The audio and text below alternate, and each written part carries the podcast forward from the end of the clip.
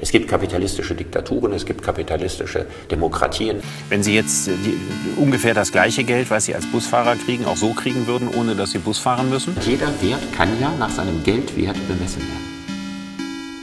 Die erste Folge der Geldwirtschaft war, alles wurde mit allem vergleichbar. Und die schöne Idee war, je mehr Freiheit der Mensch hat, umso glücklicher sollte er werden. Die allmähliche Umwandlung der Tauschwirtschaft in Geldwirtschaft, die fand in Europa eigentlich erst im 19. Jahrhundert statt. Zum Beispiel damit, dass ganz normale Bürger in die Schulen gehen und Migrantenkindern Schulunterricht, also Nachhilfeunterricht geben und ihnen dabei auch Wertetraining vermitteln. Ein unaufhaltsamer Aufstieg zum Glück. Deswegen gehören Freiheit und Unfreiheit immer zusammen. Do something about this immediately! Immediately! Immediately! Harumph! Harumph! Harumph! Harumph! Harumph! I didn't get a harumph out of that guy. Give the governor harumph! Harumph! Auf vielfachen Wunsch habe ich mir mal einen Beitrag von Richard David Precht angesehen. Precht ist ja ein erfolgreicher Publizist, ein gern gesehener Talkshow-Gast, ein Querdenker, jemand, der Gedanken anstößt, der komplexe Inhalte verständlich rüberbringen kann, der Dinge auf den Punkt bringt, der den Finger in die Wunde legt. Ich wollte das immer nicht glauben, weil ich dachte, mit der deutschen Philosophie sei es wirklich den Bach runtergegangen. Aber dann habe ich dieses kleine Interview gesehen und muss sagen, Brecht ist wirklich ein guter Philosoph. Und mehr als das, man kann von Brecht lernen, was man tun muss, um ein guter Philosoph zu sein.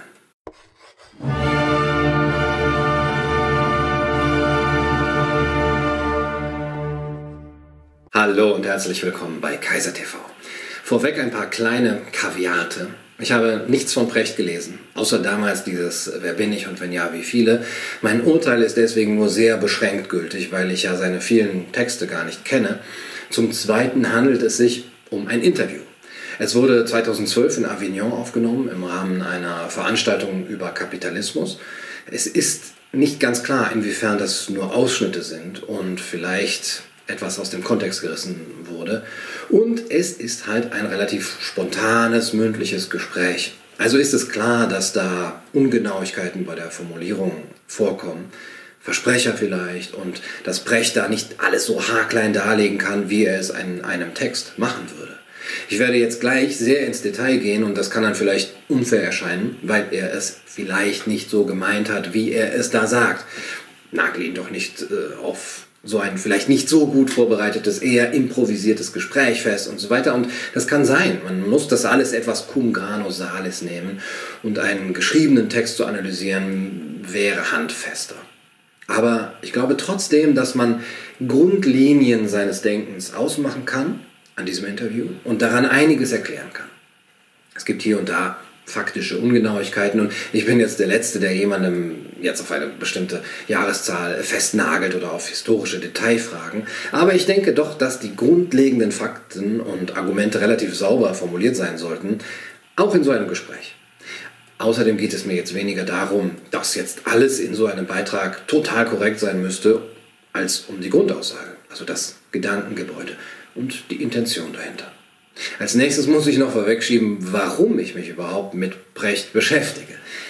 Manchmal sagen die Leute mir ja, oh, warum beschäftigst du dich überhaupt mit dem oder mit dem? Bisher war das allerdings meistens Moritz Neumeier. Und warum steckst du so viel Arbeit da rein? Und manche sagen dann, der ist doch gar nicht wert, low-hanging fruits und so, da musst du dich gar nicht drum kümmern. Andere sagen wiederum, ah, du bist ja nur neidisch oder du hast eine Obsession, warum kümmert dich das so sehr, was der und der sagt? Und manche sagen dann noch, mach es doch erstmal besser. Was schlägst du denn vor, um die Probleme zu lösen? Und dieses letzte Argument, das finde ich auch einsichtig. Also zu den Fragen, warum ich mich überhaupt mit Moritz Neumeier oder mit Richard David Brecht beschäftige, kann ich erstmal nur sagen, zum einen macht es Spaß. Ja, Richard David Brecht hat eine so positive und sympathische Ausstrahlung, so ein ja, empathisches Wesen und, und viel echtes Charisma, dass ich seinen Worten stundenlang zuhören könnte. Und ich bin nicht der Einzige. Außerdem sind sie sehr klug, die Worte. Und ich liebe die intellektuelle Auseinandersetzung. Ist doch toll. Zum Zweiten sind das Menschen, die einen sehr großen Einfluss auf die Öffentlichkeit haben. Man mag von ihrem Denken halten, was man will, aber viele hören ihnen zu. Und allein deswegen sind sie es wert, dass man ihre Theorien untersucht und prüft. Und letztlich, ja, selbst wenn es eine Obsession wäre, so what, ist doch meine Sache, ja, und hat mit der Argumentation überhaupt nichts zu tun.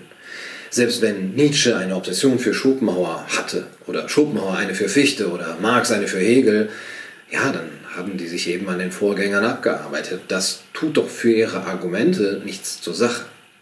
Und es gibt ja weitaus schlimmere und schädlichere Obsessionen als die für andere Philosophen, oder?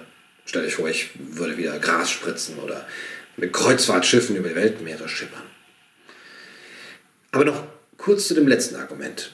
Du kritisierst immer nur, was andere sagen. Das ist ja leicht, andere fertig zu machen. Moritz spricht einfach Themen an, über die man mal nachdenken sollte und du kritisierst ihn einfach dafür. Schlag doch mal eine Lösung vor, anstatt alle immer nur äh, runterzumachen in deinen Videos. Ja, da ist etwas dran. Das ist auch ein Grund, warum Precht ein so guter Philosoph ist. Er kritisiert weniger andere, die etwas vorschlagen, als dass er selbst eben etwas vorschlägt. Und jemand, der kritisiert, ist demgegenüber immer im Nachteil. Er verneint ja nur. Er macht es sich zu einfach. Er ist nicht konstruktiv. Ich muss allerdings sagen, dass Kritik ja wohl erstens zum Handwerk des Philosophen dazugehört und man erstmal verdeutlichen muss, was nicht geht also welchen Weg man aus welchen Gründen nicht einschlagen würde. Aber dann kann man ja auch mal was Positives sagen oder was vorschlagen. Es gibt übrigens sehr viele Videos auf diesem Kanal, hier über 400, und da sind schon ein paar positive dabei, die nicht nur kritisieren. Aber, und das ist jetzt auch das Letzte, was ich dazu sagen will, ich halte es für besser, solche positiven Theorien mit Lösungsvorschlägen etc. in Buchform auszuarbeiten. Das ist wie gesagt, viel mehr Arbeit als ein YouTube-Video. Das sollte man dann auch eben anders angehen und es sollte anders rezipiert werden können. Deswegen halte ich YouTube für eine gute Plattform, um die Ideen anderer zu kritisieren, aber das Buch für eine bessere Plattform, um die eigene Philosophie auszuarbeiten und dann eben darzulegen. That's that. Fangen wir also an. Warum ist Precht so ein guter Philosoph? Nun, als erstes wäre ja überhaupt mal die Frage zu stellen, was mit gut in diesem Sinne gemeint ist. Sagen wir mal so, ein guter Philosoph ist jemand, der von seiner Philosophie leben kann, dem die Leute gerne zuhören, den sie für viel Geld zu Podiumsdiskussionen und zu Lesungen einladen, dessen Bücher sich gut verkaufen und der auch im Fernsehen zu allen möglichen aktuellen Themen befragt wird. Zum Beispiel natürlich zum Kapitalismus. Der Kapitalismus, der in Manchester die Kinder in die Bergwerke geschickt hat. Der Kapitalismus, der Menschen in Form von Sklavenarbeit 16 Stunden lang ausgebeutet hat, ist ein anderer Kapitalismus als der Normalkapitalismus in der Bundesrepublik oder in Frankreich. Da gibt es auch Exzesse. Aber es ist eine ganz andere Art von Gesellschaft. Eine Gesellschaft, die 50, 60, 70 Prozent Mittelschicht produziert, ist ein anderer Kapitalismus als ein Kapitalismus, der nur eine reiche Oberschicht kennt, wie in Kuwait und eine Sklavenhaltergesellschaft quasi mit Filipinos auf dem Bau. Ja. Das sind alles Formen von Kapitalismus, aber völlig unterschiedliche Länder, die wir moralisch, sozial, politisch völlig unterschiedlich bewerten würden. Natürlich wird hier nicht definiert, was Brecht mit Kapitalismus meint. Nun, das ist wie gesagt, ein kurzes Interview, noch dazu ein Ausschnitt aus diesem Interview und es wäre jetzt unfair zu erwarten, dass jemand bei jedem kleinen ja, Gesprächsbeitrag oder Interview alle seine Begriffe erstmal explizit erklärt und eine Arbeitsdefinition gibt. Es könnte sein, dass man in Brechts Büchern eine solche klare Definition des Begriffs Kapitalismus findet, wie er ihn benutzt, wie er ihn meint. Aber die Beispiele, die er, die er, hier bringt, die lassen jetzt nicht unbedingt darauf schließen, dass ihm selber klar ist, was Kapitalismus ist und was nicht oder was er so nennt. Kapitalismus scheint irgendwas mit Märkten zu sein. Irgendwie wird gehandelt und irgendwie mit Geld. Es gibt kapitalistische Diktaturen, es gibt kapitalistische Demokratien, es gibt alle erdenklichen Formen. Es gibt also viele Formen des Kapitalismus. Es ist immer gut, so etwas zu sagen, wenn man ein guter Philosoph sein will, dann kann man eben nicht so schnell festgenagelt werden, wenn einer fragt, hm, was meinen Sie denn überhaupt genau damit oder damit? Was ist denn Kapitalismus genau? Naja, es gibt halt viele Formen davon. Der Kapitalismus, der in Manchester die Kinder in die Bergwerke geschickt hat, ist ein anderer als der Normalkapitalismus. Aber er ist auch Kapitalismus. Nun nur mal kurz zu der Kinderarbeit. Die Vorstellung ist ja immer, dass der Kapitalismus und die industrielle Revolution damit angefangen hätten, äh, Kinder zu versklaven, weil es ja jetzt diese bösen Unternehmer gab, plötzlich denen nur noch Profit wichtig war und erst die weisen Politiker mit ihren Sozialgesetzgebungen hätten dem ein Ende bereitet. Es ist natürlich nicht abzustreiten, dass da während der industriellen Revolution grausame Verhältnisse herrschten, die sich niemand für sein Kind wünscht, vor allem nicht, ähm, wenn man jetzt heutige Maßstäbe anlegen würde. Am schönsten wäre es gewesen, wenn diese Phase der Industrialisierung einfach hätte übersprungen werden können und man dann eben von einer agrarischen Phase direkt zu einer 35-Stunden-Woche mit Überstundenbezahlung, Arbeitsschutz und Rentenversicherung hätte übergehen können, ohne diese ja, ärgerliche Kinderarbeit dazwischen und äh, diese 16-Stunden-Tage. Aber man muss auch dazu sehen, was denn der Ausgangspunkt war im 18. Jahrhundert. Es ist ja nicht so, als hätte es vorher nie Kinderarbeit gegeben. Kinderarbeit war keine Erfindung der industriellen Revolution. Kinder haben immer auf den Bauernhöfen und den Dörfern gearbeitet. Und wie es da so zuging mit dem Schutz und der Ausbeutung, das will ich lieber gar nicht wissen. Naja, okay, ich würde schon gern wissen, aber es ist auch eben schwerer zu wissen, weil es mit der Industrialisierung und der Verstädterung dann erstmals sichtbar wurde. Jetzt sah man, dass Kinder arbeiten mussten, weil sie in großer Zahl auftraten und auf der Straße herumlungerten. Und vorher, und zwar mehrere Zehntausend Jahre vorher, haben sie auch gearbeitet und äh, dann unter unmenschlichsten Bedingungen teilweise. Aber das hat keinen groß interessiert. Und wenn es jemanden interessiert hat, mm, dann wäre die Familie nämlich gestorben, weil sie ohne die Hilfe der Kinder keine andere Möglichkeit hatte zu überleben. Erst die Industrialisierung hat das Problem sichtbar gemacht und dann auch eine Abhilfe dafür gefunden, nach und nach. Auch eine Abhilfe, die in der größeren Wirtschaftlichkeit und dem gestiegenen Wohlstand lag, der es nun eben nicht mehr nötig machte, dass Kinder arbeiten gingen. Der schwedische Wirtschaftshistoriker Eli Heckscher schreibt dazu, die Vorstellung, dass Kinderarbeit in Theorie und Praxis das Ergebnis der industriellen Revolution war, steht im diametralen Gegensatz zur Realität. Im Merkantilismus war es ein Ideal, Kinder fast ab dem Zeitpunkt arbeiten zu lassen, in dem sie laufen konnten. Zum Beispiel führte der Finanzminister König Ludwigs XIV. Geldbußen für Eltern ein, die die Kinder nicht zur Arbeit brachten. Wir haben ja heute eine etwas rosige, romantisierende Vorstellung vom Leben auf dem Lande, auf dem Bauernhof, weil wir das nur aus Filmen kennen und heute die Maschinen viel erledigen. Aber früher war es eben noch mehr Knochenjob, auch und gerade für Kinder, die noch zudem geschlagen wurden, wenn sie ihre Arbeit nicht erledigten. Äh, das schreibt auch Johann Norberg in diesem Buch, Progress, Progress äh, das ich nur empfehlen kann. Mit Johann Norberg habe ich auch mal ein Interview geführt ähm, auf diesem Kanal. Das könnt ihr jetzt hier sehen. Ähm, Norbeck sagt, die stärkste Veränderung bei der Kinderarbeit brachte die frühe Industrialisierung mit sich. In England begann eine weit verbreitete Kritik an der Kinderarbeit. Dies mag nicht darauf zurückzuführen sein, dass Kinderarbeit weiter verbreitet und brutaler war als an anderen Orten, sondern auf einen Rückgang der Kinderarbeit. Eine Entwicklung, die eine kulturelle Neubewertung der Rolle von Kindern und eine Ablehnung sehr junger Arbeiter mit sich brachte. Der Kapitalismus hat also eher dazu geführt, Kinderarbeit erst sichtbarer und dann unnötiger zu machen. Aber gut, Brecht sagt ja selbst, das waren Exzesse. Der Normalkapitalismus, was immer das ist, ist eher so wie in Frankreich oder Deutschland. Keine Ahnung warum, ist halt so. Eine Gesellschaft, die 50, 60, 70 Prozent Mittelschicht produziert, ist ein anderer Kapitalismus als ein Kapitalismus, der nur eine reiche Oberschicht kennt, wie in Kuwait, und eine Sklavenhaltergesellschaft quasi mit Filipinos auf dem Bau. Ja. Kuwait ist also kapitalistisch. Kuwait ist eine Ölmonarchie. Fast alle Einnahmen des Staates stammen aus der Erdölförderung, die komplett unter staatlicher Kontrolle ist. Wie sehr das noch mit einem freien Markt zu tun hat, weiß ich jetzt nicht. Bei Wikipedia lese ich, die hohen Einnahmen aus dem Ölgeschäft werden dabei für ebenfalls hohe Ausgaben zur Befriedigung von Ansprüchen der kuwaitischen Bevölkerung an Leistungen des Wohlfahrtsstaates verwendet. Alle Einnahmen staatlich, davon hohe staatliche Sozialleistungen. Also für mich hört sich das jetzt nicht gerade nach der Schulbuchdefinition von Kapitalismus an. Auf dem Index für wirtschaftliche Freiheit belegt das Land Platz 81 von 180. Wenn wir anfangen, solche Länder kapitalistisch zu nennen und gleichzeitig auch die Schweiz oder Schweden oder die USA kapitalistisch nennen, dann dehnt man den Begriff Kapitalismus so weit aus, dass er ja, jegliche Erläuterungskraft verliert. Das sind alles Formen von Kapitalismus, aber völlig unterschiedliche Länder, die wir moralisch, sozial, politisch völlig unterschiedlich bewerten würden. Alles ist also irgendwie Kapitalismus. Und wenn alles Kapitalismus ist, ist Kapitalismus irgendwie nichts. weil es ja kein halbwegs klares Modell gibt, auf das es nicht angewandt werden kann. Was wäre denn heutzutage kein Kapitalismus? Ist zum Beispiel Dänemark kapitalistisch? Das Dänemark, das so gerne als Beispiel eines funktionierenden äh, sozialistischen Landes oder Sozialstaates herhält, zum Beispiel für Bernie Sanders.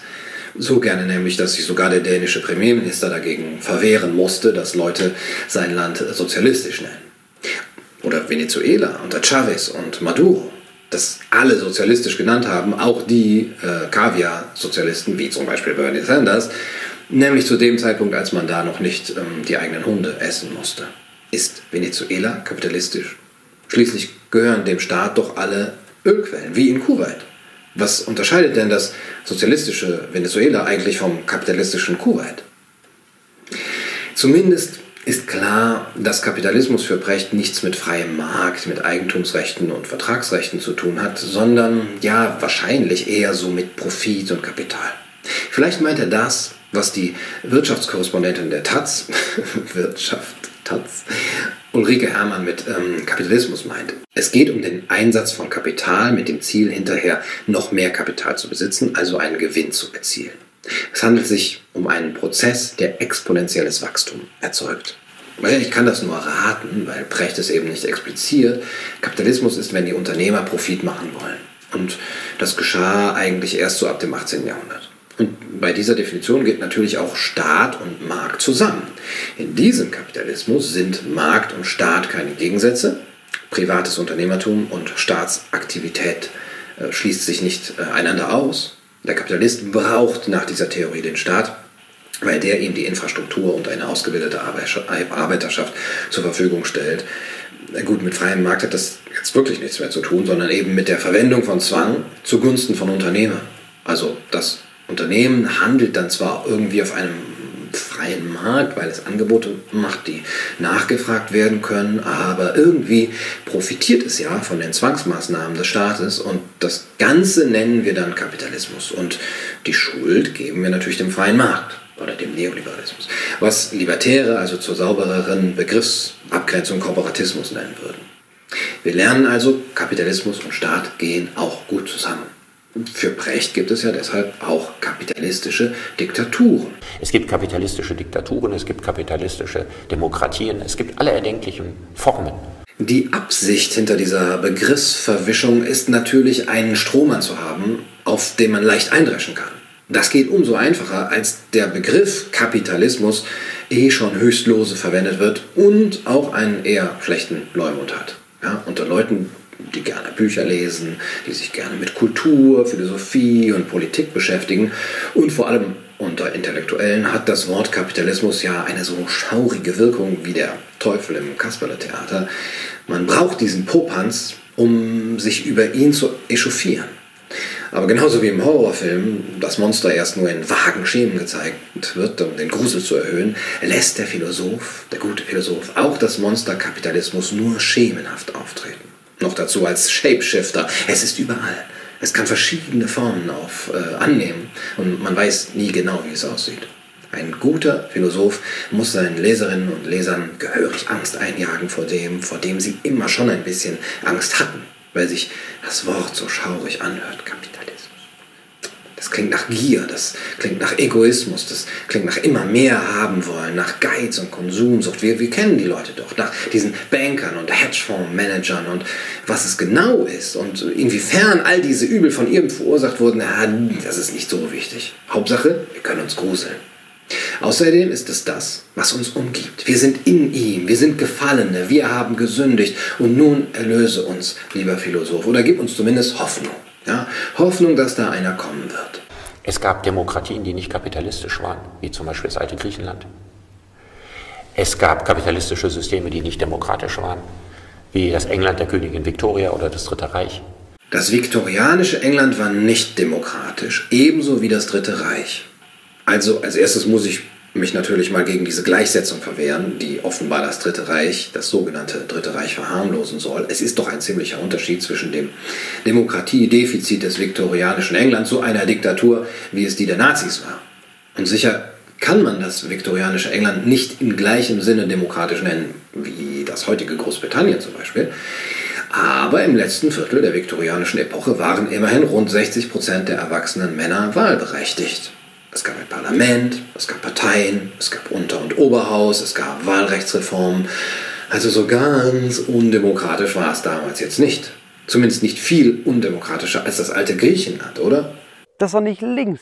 Das ist logisch. Also, dass Frauen bis 1918 in England nicht wählen konnten, scheint nicht der Grund zu sein, warum es da für Brecht keine Demokratie gab. Denn das durften sie im alten Griechenland ja auch nicht. Ja, und Sklaven übrigens auch nicht. Es gab da nicht einmal Gewaltenteilung. Aber für den guten Philosophen Brecht ist das alte Griechenland auf magische Weise mehr Demokratie als das viktorianische England mit allgemeinem Wahlrecht in einem Land, in dem es seit Jahrhunderten Magna Carta, Common Law, Habeas Corpus Act und Bill of Rights gab. Aber das ist okay.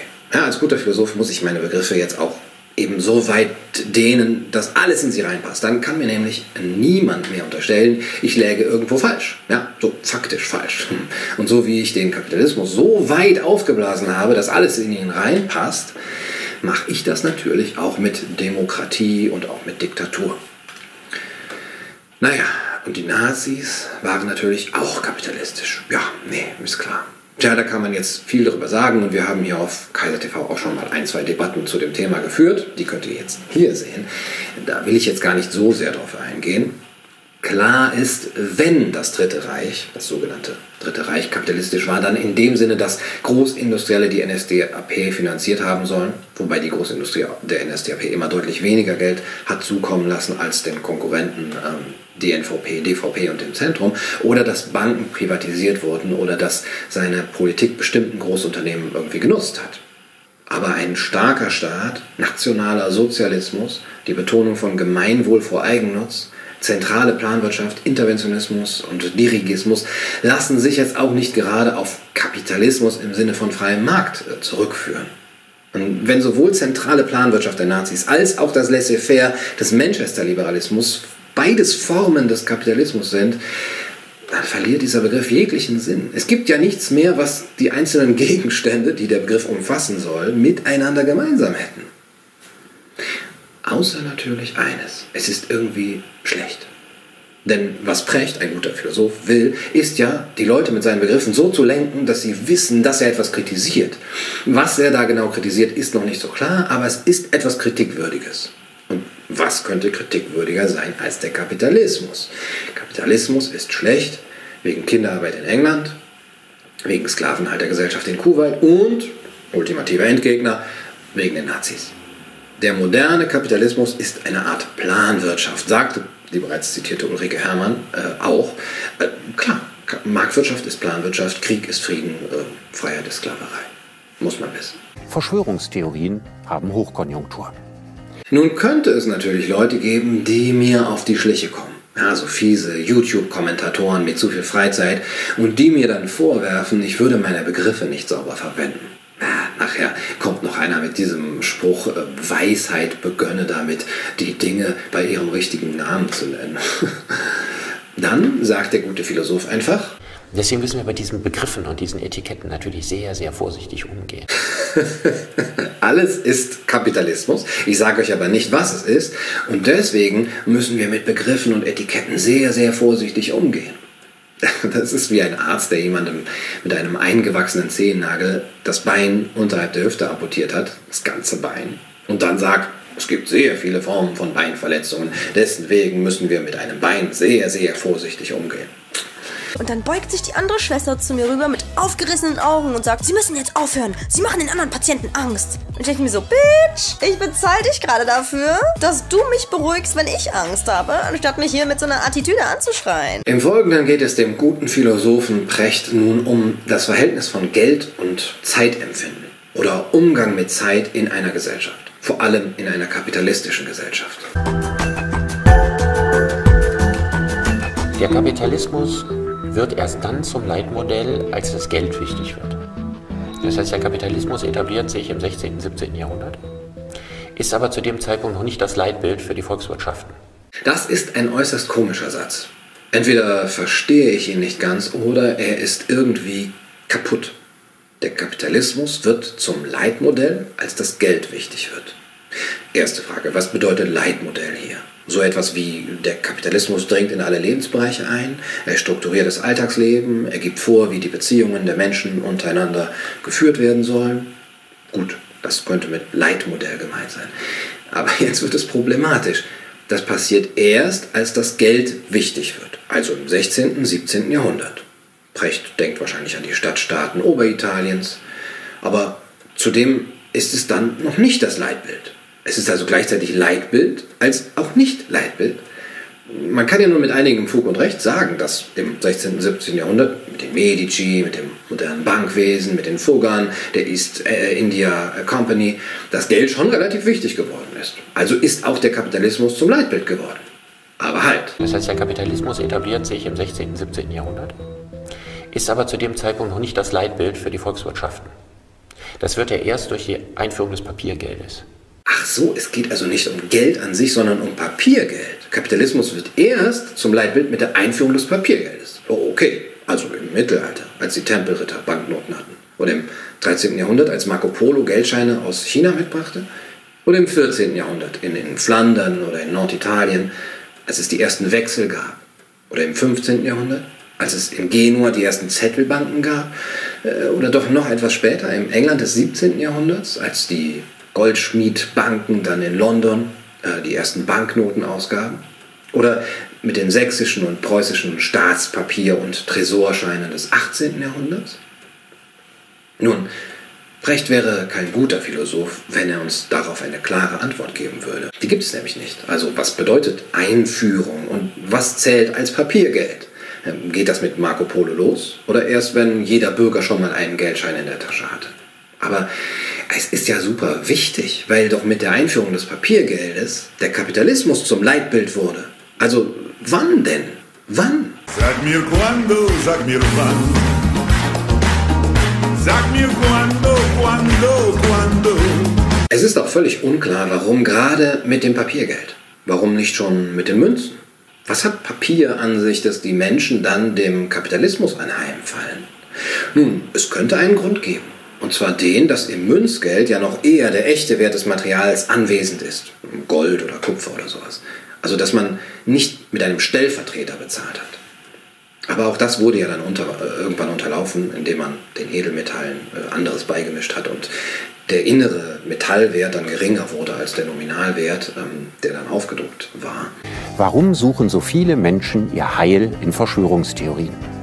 Man könnte jetzt also beispielsweise behaupten, dass mit dem Papiergeld das Schuldgeldsystem seinen Anfang nahm, weil es ein erster Schritt dahin war, den behaupteten Wert von seinem echten Wert zu lösen, was dann mit der Aufhebung des Goldstandards vollzogen wurde und so weiter. Ja, dadurch konnte Geld nach Belieben gedruckt werden, was es aber gleichzeitig zu Schuldgeld machte, was dann zur Staatsverschuldung und zur Abhängigkeit von äh, ja, der Wirtschaften von Banken führte, zu Inflation, zu Kaufkraftverlust und damit erst zum Zwang zu Wirtschaftswachstum und Konsum. Aber das ist auch nicht der Grund, den Brecht nennt, weswegen erst mit dem Papiergeld der Kapitalismus zum Leitmodell wurde. Also das sagt er nicht, denn dann müsste er ja das staatliche Geldsystem kritisieren und die Zentralbanken. Was er aber kritisieren will, ist den Kapitalismus. Und da der nach allgemeiner Ansicht ja erst im 19. Jahrhundert irgendwie groß wurde, muss auch das Papiergeld irgendwie dann ja groß geworden sein. Das heißt, er könnte ja mit dem Papiergeld das Falschgeld meinen, das Fiat Money, das staatliche Scheingeld und das staatlich gestützte Betrugssystem des Fractional Reserve Banking dann könnte er sagen, Papiergeld ist Löschpapier für den Charakter, ja, wie es Roland Bader einmal ausgedrückt hat. Also doch, Geld verdirbt den Charakter? Nein, nicht das Geld an sich macht die Menschen schlecht, sondern dass so viel davon gedruckt werden kann. Papiergeld ist Scheingeld. Es ist eine Geldillusion oder eine Illusion von Wert. Wenn eine Volkswirtschaft aufgrund der papierenden Illusion mehr konsumiert als produziert, dann betreibt sie Kapitalverzehr. Und das bedeutet Verarmung und Elend, schreibt Roland Bader. Aber Kapitalverzehr und die Konsequenz, also Verarmung und Elend, die sind ja genau das Gegenteil von Kapitalismus, der doch ja immer nur mehr Kapital haben will. Hm. Wenn Precht jetzt das Papiergeld aufgrund seiner Eigenschaft als Falschgeld kritisieren würde, die es nötig macht, dass Menschen mehr und mehr arbeiten und mehr und mehr konsumieren und ja, das Wirtschaften immer mehr und mehr wachsen. Und zwar so exponentiell wie der Zins und der Zinseszins. Und die zudem dann Verschuldungsriesen welthistorischen Ausmaßes verursachen, wie es zum Beispiel 2008 der Fall war, ja, dann könnte er aber nicht mehr den Kapitalismus kritisieren, der sich doch so gut als Sündenbock heranziehen lässt. Weil doch jeder irgendwie gegen Gier und Neid und Habsucht und Egoismus ist. Und das ist doch irgendwie auch Kapitalismus, oder nicht? Merke, wenn du ein guter Philosoph sein willst, gib dich nicht mit komplizierten Erklärungen zufrieden, die das Ressentiment deiner Leserschaft nicht bedient. Suche nach populistischen Vereinfachungen, ohne in deiner Begrifflichkeit eine gewisse Wahrheit zu verlassen. Also gut, Kapitalismus wird zum Leitmodell mit dem Papiergeld, was irgendwie grob betrachtet ja so im zweiten Jahrtausend nach Christus vonstatten ging. Aber es gibt ja noch eine weitere wichtige Komponente. Das Leitbild für die Volkswirtschaften. Das wird ja erst durch die allmähliche Umwandlung der Tauschwirtschaft in Geldwirtschaft. Die fand in Europa eigentlich erst im 19. Jahrhundert statt. Hier geht jetzt alles durcheinander. Die Umwandlung der Tauschwirtschaft in Geldwirtschaft fand in Europa im 19. Jahrhundert statt. Hm. Während ich mich mit der zeitlichen Einordnung ja noch zufrieden gegeben hätte, wenn es um das Papiergeld gegangen wäre. Also Wikipedia schreibt zum Beispiel, ab dem 19. Jahrhundert wurde die Banknote in Deutschland als Zahlungsmittel neben der Münze allgemein akzeptiert. Glauben wir das jetzt mal. Ja, da ist es aber trotzdem ein historischer Unfug von der Umwandlung von Tausch in Geldwirtschaft im 19. Jahrhundert zu sprechen. Bricht bringt das alles durcheinander. Kapitalismus kam mit dem Geld, aber eigentlich erst mit dem Papiergeld, aber eigentlich erst mit dem Übergang von Tausch zu Geldwirtschaft, also doch schon mit Münzen, aber das war erst im 19. Jahrhundert. Die allmähliche Umwandlung der Tauschwirtschaft in Geldwirtschaft, die fand in Europa eigentlich erst im 19. Jahrhundert statt. Also hier in Avignon bin ich der festen Überzeugung, dass im Jahr 1850 die Bauern getauscht haben und nicht gekauft. Das hat sich also erst im Laufe des 19. Jahrhunderts durchgesetzt. Da kann man jetzt viel drüber sagen und ich will auch nicht mit Abhandlungen zur Geschichte des Geldes langweilen. Nur so viel. Wenn man mal durch Köln spaziert und mit dem Fuß ein bisschen tiefer in den Boden gräbt, dann stößt man unweigerlich auf alte römische Münzen. Ja, die sprudeln nur so aus dem Boden hervor. Auch im alten Rom gab es nämlich schon eine ausgeprägte Geldwirtschaft. Es wird angenommen, dass die ersten äh, erkennbaren Metallmünzen in China um 1000 vor Christus erschienen sind. Und die ersten geprägten Münzen ähm, wurden dann um 650 in Lydien hergestellt heutige Türkei. Und um 600 vor Christus gab es äh, in, in China schon Papiergeld. Im Mittelalter gab es in Europa schon Schuldscheine. Es gab Kredite, es gab Zinsen und es gab doppelte Buchführung. Wie soll man das denn alles mit reinem Tauschhandel machen? Wie soll das vonstatten gehen? Wie will man denn Zinsen auf ein geliehenes Schwein nehmen? Wieder Wikipedia. In der zweiten Hälfte des 12. Jahrhunderts bis zur Mitte des 14. Jahrhunderts setzte erstmals im nachantiken Europa eine bedeutende Münzproduktion und das Wirtschaften mit Geld und nicht mehr der Tausch Ware gegen Ware ein. Auch Bauern produzierten alsbald für den regionalen Markt und brachten ihre Waren gegen Geld an den Kunden. Es ist zwar fraglich, ob es überhaupt jemals richtigen Tauschhandel im großen Stil gegeben hat, also der französische Anthropologe Marcel Mauss und auch David Graeber behaupten ja zum Beispiel, es gebe keinen Hinweis darauf, dass eine Gesellschaft jemals vorrangig Tauschhandel betrieben habe. Nicht nur nach 1850 nicht, sondern niemals. Aber okay, dass es früher mal Tausch- oder Naturalwirtschaft gegeben hat, vor der Geldwirtschaft, und dass diese aus Jena entstanden ist, das war lange Zeit eine Grundannahme der Ökonomie, zum Beispiel bei Adam Smith und auch in der österreichischen Schule der Nationalökonomie. Aber doch nicht erst um 1850. Und wie war das dann möglich, bitte? Cover him with gold.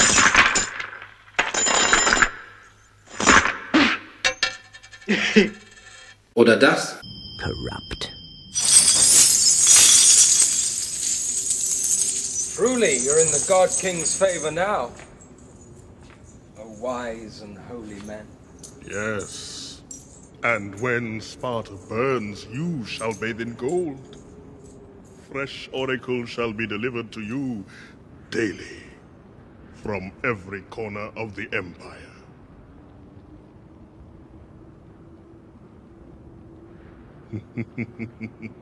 Will mir jemand sagen, dass 300 nicht historisch korrekt ist? Oder Asterix? Hm?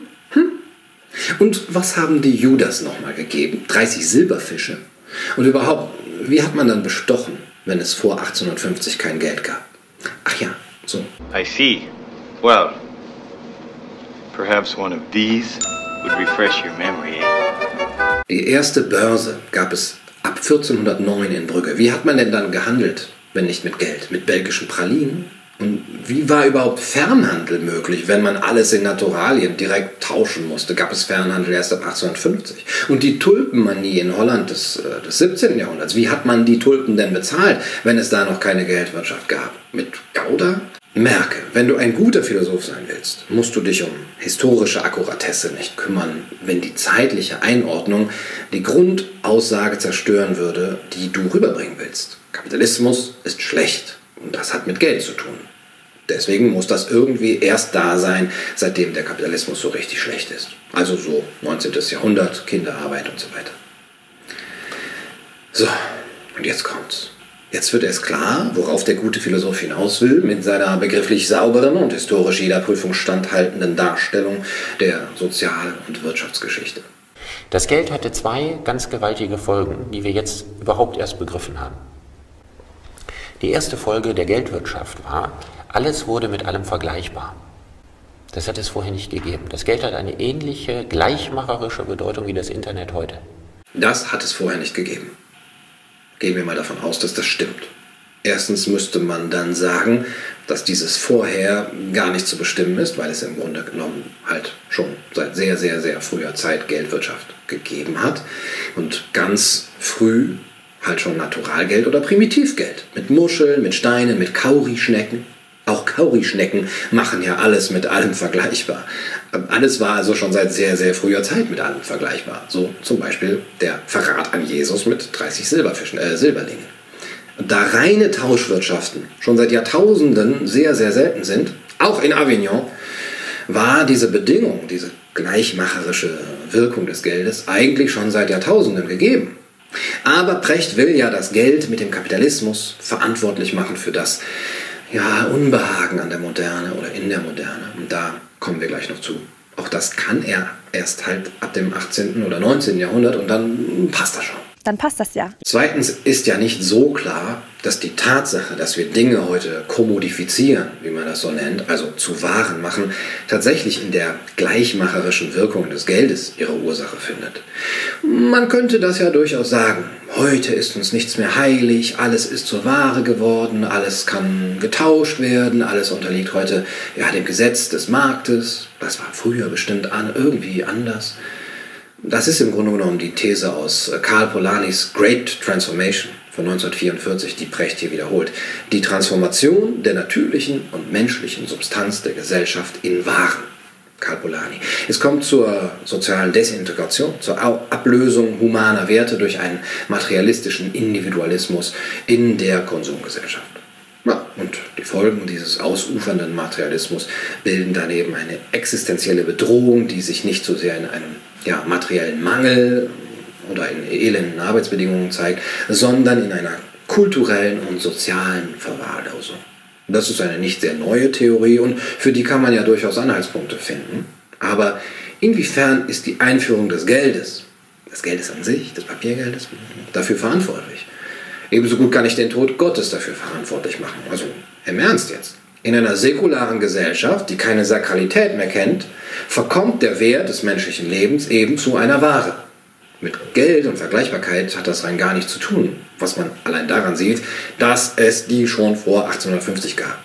Aber der Atheismus, die Aufklärung, die moderne Wissenschaft, die Religionskritik, all das fand seinen Höhepunkt eben im 19. Jahrhundert. Das wäre also eine sehr viel bessere Erklärung für die Kommodifizierung des menschlichen Lebens. Was wäre dann aber die Folgerung? Nur Religion kann uns davor schützen. Nur noch ein Gott kann uns retten.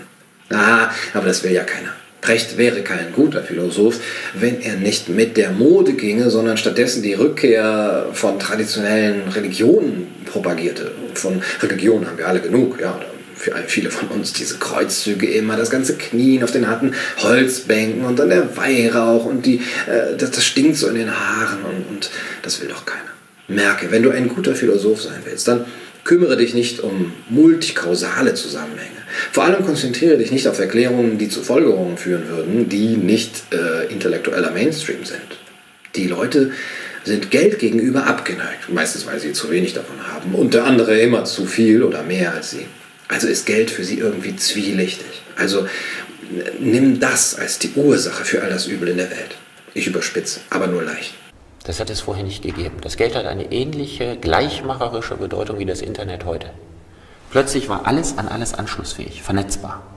Jeder konnte mit jedem handeln, weil durch das Geld etwas war, woran man es bemessen konnte. Also erst durch Geld kann jeder mit jedem handeln. Hm, das ist erstmal nicht so falsch. Äh, wenn es ja früher Tauschhandel gegeben hat, dann konnte eben nicht jeder mit jedem handeln, weil er eben warten musste, bis er jemanden fand, der das brauchte, was der eine zum Tausch anbieten konnte. Ja, wer eine Hochzeitstorte haben wollte, äh, aber nur ein Gedicht äh, anbieten konnte, der also ich weiß ja nicht, ob es wirklich so gewesen ist und länger als bis 1000 vor Christus, aber der konnte ja mit niemandem handeln, der eben keine Lyrik mochte. Aber das ist leider nicht das, was Brecht sagen will. Er sagt, früher haben Katholiken mit Protestanten nicht gehandelt. Früher haben Katholiken nicht mit Protestanten gehandelt. Früher hat der Adel mit dem Bürgertum nicht geadelt, gehandelt. Das Bürgertum hatte keine wirtschaftlichen Austauschbeziehungen zu den Bauern und vieles andere mehr. Plötzlich ging das über die Ländergrenzen hinaus, Zölle fielen irgendwann weg. Gut, zum einen ist das natürlich Quatsch. Da gibt es ja auch ganze Bibliotheken drüber und das muss uns jetzt hier nicht länger kümmern. Dass der gute Philosoph sich nicht um historische Korrektheit bemühen muss, das haben wir längst festgestellt. Früher hat der Adel mit dem Bürgertum nicht geadelt, gehandelt. Der Adel hatte offenbar seine eigenen Marktplätze in den Schlössern. Ja, und auf denen durfte kein Landmann, kein Bauer irgendwas anbieten. Es gab auch keine Hanse. Und offenbar gab es vor 1800 keinen sozialen Aufstieg, also zum Bürger etwa. Ja, ja ist klar. Ich frage mich nur, wenn der Klerus nicht mit den Kaufleuten und mit den Arbeitern gehandelt hat, wer hat denn dann die Kirchen und die Klöster gebaut? Die Mönche? Und wieso waren dann die Klöster riesige Wirtschaftsstandorte? Haben die Mönche nur mit anderen Mönchen gehandelt? Womit? Mit Gebeten? Das Bürgertum hatte keine wirtschaftlichen Austauschbeziehungen zu den Bauern. Das Bürgertum hatte keine wirtschaftlichen Austauschbeziehungen zu den Bauern. Also der dritte Stand hatte den gesamten Ackerbau und die Viehzucht betrieben. Wie ist das Bürgertum dann an das Bier gekommen und an den Schinken? Hatte das Bürgertum extra kleine bürgerliche Viehzüchter, weil sie ja nicht mit den Bauern handeln konnten? Und der Adel? Wenn der Adel nicht mit den Bauern gehandelt hat, wie haben die denn dann ihr Brot bekommen? Ach so, ja, die haben ja von Kuchen gelebt. Meint Brecht vielleicht, die haben nicht untereinander geheiratet, statt gehandelt? Und meint Brecht, dass es eine Ständeordnung gab? Na, ich habe keine Ahnung. Wahrscheinlich will er einfach nur sagen, dass es früher weniger Handel gab und ab 1850, als es dann überall Geld gab, mehr. Wichtiger ist, was Precht jetzt sagt. Früher hat der Adel mit dem Bürgertum nicht geadelt, gehandelt. Das Bürgertum hatte keine wirtschaftlichen Austauschbeziehungen zu den Bauern und vieles andere mehr. Plötzlich ging das über die Ländergrenzen hinaus, Zölle fielen irgendwann weg. Die Geldwirtschaft hat das alles nivelliert und damit diesen unglaublichen Wohlstand in Europa ermöglicht. Und wenn Sie gucken, was zwischen 1800 und heute passiert ist, eine unglaubliche Revolution. Das ist die positive Seite. Die negative Seite ist dadurch, dass das Geld alles mit allem vergleichbar macht, nichtet es alle alternativen Werte. Wir merken uns, wie schnell man über die positiven Seiten des Fortschritts hinweggehen kann. Man sagt einfach, eine unglaubliche Evolution, äh, das ist die positive Seite. Man muss da nicht groß ausführen, wie seit 1800 die Sklaverei im Westen abgeschafft wurde, die Kindersterblichkeit auf ein Minimum reduziert wurde, die Lebenserwartung ins ja, unvorstellbar, damals unvorstellbare stieg, die Ständeschranken fielen, Hygiene besser wurde, die Gesundheitssysteme erfunden wurden, äh, so Sachen wie ja, Penicillin und Anästhesie, wie das überhaupt erschwinglich wurde. Die, äh, die Alphabetisierungsrate, wie die stieg, Meinungs- und Pressefreiheit, Wahlrecht, politische Partizipation, Frauenrechte, Rechte von Minderheiten, wie das alles installiert wurde, Reisefreiheit und, und insgesamt ein riesiger materieller Wohlstand erzeugt wurde, der dafür sorgt, dass die unteren Schichten besser leben als ein Kaiser vor 500 Jahren. Man kann einfach sagen, ja, ja, unglaubliche Evolution, das ist die positive Seite. Jetzt aber schnell zu der negativen Seite. Merke, wenn du ein guter Philosoph sein willst, dann willst du schnell die negativen Aspekte hervorheben, damit deine Arbeit überhaupt einen Sinn hat. Wie sollen die Menschen denn davon überzeugt werden, dass sie deine Arbeit brauchen, dass sie deine Bücher kaufen sollen, wenn du ihnen erzählst, wie toll alles geworden ist in den letzten 200 Jahren. Das will doch keiner hören. Die negative Seite ist, dadurch, dass das Geld alles mit allem vergleichbar macht, nichtet es alle alternativen Werte. Das heißt, da wo das Geld regiert, gibt es keinen Wert, der dagegen anstinken kann. Sondern jeder Wert kann ja nach seinem Geldwert bemessen werden. Das ist auch noch nicht so sehr einsichtig. Warum entsteht durch Vergleichbarkeit eine Nichtung von Werten? Mal abgesehen davon, dass es historisch unsinnig ist. Das ist ja in einer Tauschwirtschaft noch unglaublich viel mehr der Fall. Also da, wo es nur Tauschhandel gibt und die Dinge nicht oder nur sehr schwer miteinander vergleichbar sind, nichtet es alle alternativen Werte. Also wenn ich die Hochzeitstorte eben nur gegen ein Gedicht oder gegen einen Ochsen eintauschen kann, dann sind alle anderen Dinge, die ich habe, wertlos. Und auch die alle anderen haben. Der Tausch nichtet alles, was nicht mein Gedicht oder mein Ochse ist. Erst mit dem Geld wird es möglich, dass auch andere Dinge Wert bekommen, weil nämlich irgendjemand anderes es dann für wertvoll hält oder ganz abstrakt der Markt. Aber natürlich ist es eine andere Form von Wert als die, die Precht meint. Er meint sowas wie ideelle Werte, Liebe, Freundschaft, Kunst, Schönheit und so weiter, denke ich zumindest. Also etwas, was wir für unbezahlbar halten. Das heißt, da, wo das Geld regiert, gibt es keinen Wert, der dagegen anstinken kann.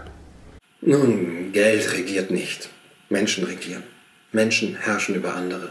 Die Rede von das Geld regiert ist ja metaphorisch gemeint. Okay, aber was bedeutet das genau? Inwiefern regiert das Geld? Verlangt es von mir, mich so und so zu verhalten? Bestraft mich das Geld, wenn ich nicht tue, was es will? Manche sagen, ja klar, das sind die ökonomischen Zwänge, das ist das Schweinesystem, das zwingt dich mitzumachen und wer nicht mitmacht, der verhungert oder so. Aber dann frage ich, inwiefern war das dann früher anders? Wenn ich nicht mitgemacht habe beim Schweinesystem Tauschhandel zum Beispiel oder beim Schweinesystem Natur, gab es dann keine Konsequenzen? Regiert dann nicht auch der Tausch?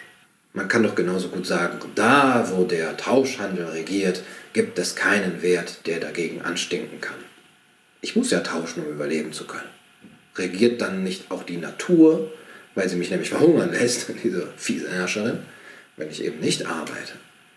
Wir sprechen beim Tausch oder bei der Natur aber nicht von Regieren. Das sind eben die Notwendigkeiten des Lebens. So krümelt der Keks nun mal. Aber Geld regiert die Welt, ja, obwohl nicht ganz klar ist, inwiefern es unser Leben mehr bestimmt als eben der Tauschhandel oder die Natur. Da, wo das Geld regiert, gibt es keinen Wert, der dagegen anstinken kann. Sondern jeder Wert kann ja nach seinem Geldwert bemessen werden. Das heißt, ab einer bestimmten Summe wird jeder korrupt. Also nochmal, Geld gab es fast immer schon. Mit Papiergeld hat das auch nichts zu tun. Warum konnte dann nicht schon seit immer jeder Wert nach seinem Geldwert bemessen werden, also seit es Münzen gibt. Ich behaupte doch klar, ja, konnte er, wurde auch gemacht. Aber eben nur von denen, die Geld hatten. Und ähm, das waren eben nur die Herrscher und der Adel. Und dass erst später das handelnde Bürgertum dann dazu kam. Das heißt, bestochen werden konnte früher jeder. Nur bestechen konnte halt nicht jeder. Was der Kapitalismus geschaffen hat, ist eigentlich nur die Ausweitung der Gruppe derer, die auch bestechen können. Also, was die Sache jetzt vielleicht nicht so viel besser macht, aber doch eher egalitärer. Heute kann auch der kleine Sparer schon bestechen. Ja, das Bestechungsmonopol des Kaisers ist gebrochen. Das sieht dann ungefähr so aus. You still can't come in. Well, that's not what a friend of mine told me. Maybe you know him. His name is Abraham. You don't know. What about his two friends? George Washington and George Washington. Na gut, funktioniert halt nicht immer. Das heißt, ab einer bestimmten Summe wird jeder korrupt. Ab einer bestimmten Summe fallen andere Werte, die man so hat, von Vorstellungen von Anstand und Würde und so weiter weg. Jeder hat seinen Preis. Das ist die, die Grundlage des Geldes. Bitte schließen Sie nicht von sich auf andere, Herr Precht. Kleiner Scherz. Aber theoretisch war und ist jeder immer irgendwie korrupt. Aber nicht jeder gibt dem nach. Guckst du hier. Die Vorstellung zu knien.